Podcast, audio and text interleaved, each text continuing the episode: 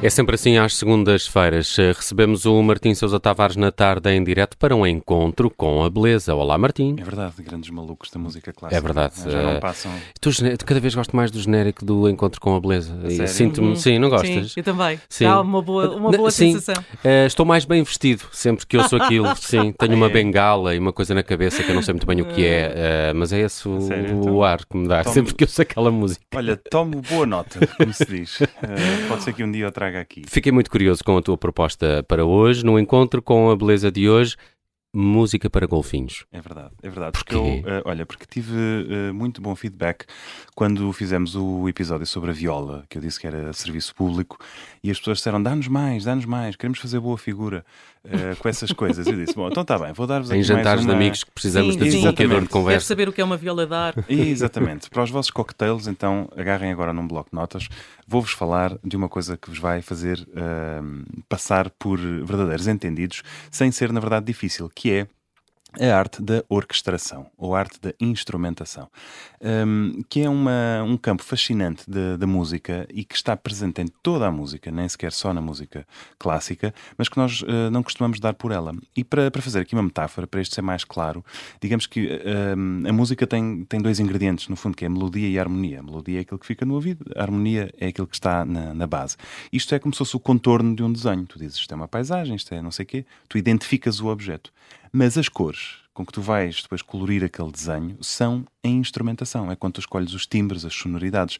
Uma, a mesma canção pode ser piano e voz, pode ser guitarra e voz, pode ser Bela analogia. harpa e voz, uhum. não é? Bela, obrigado, e bela analogia. Nada. E portanto, isto chama-se a orquestração, visto como escrever para a orquestra, mas pode ser instrumentação, no caso não haver uma orquestra, e é no fundo escolher os timbres, as sonoridades. E tal como na pintura, isto é riquíssimo, porque a pessoa escolhe não só as cores, mas escolhe o pincel, a textura, se vai óleo, se vai aguarela, se vai pastel, se vai, enfim, o que for.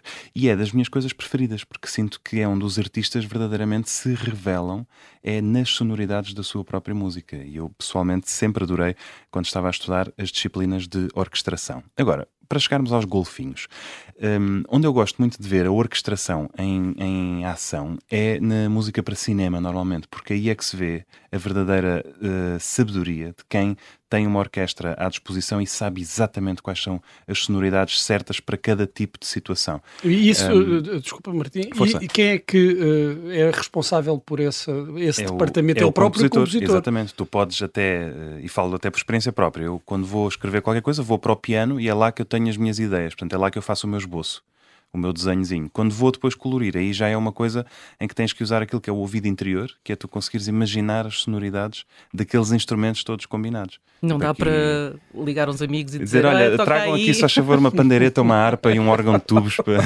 Portanto, é um trabalho de, de, de imaginação. Exatamente, exatamente. É, é, uma coisa fascinante. E eu acho que no cinema, na animação, até no, no, na animação para crianças mesmo, estou a pensar no Tom and Jerry, uma data de efeitos cómicos e coisas vem de um bom uso da orquestração, saber uhum. que aquele instrumento tem aquelas possibilidades mais elástico, mais colorido, mais tudo. E lembrei-me, para trazer aqui uma, uma excentricidade, que uh, uma das coisas onde eu mais adoro a banda sonora é nos documentários de vida selvagem.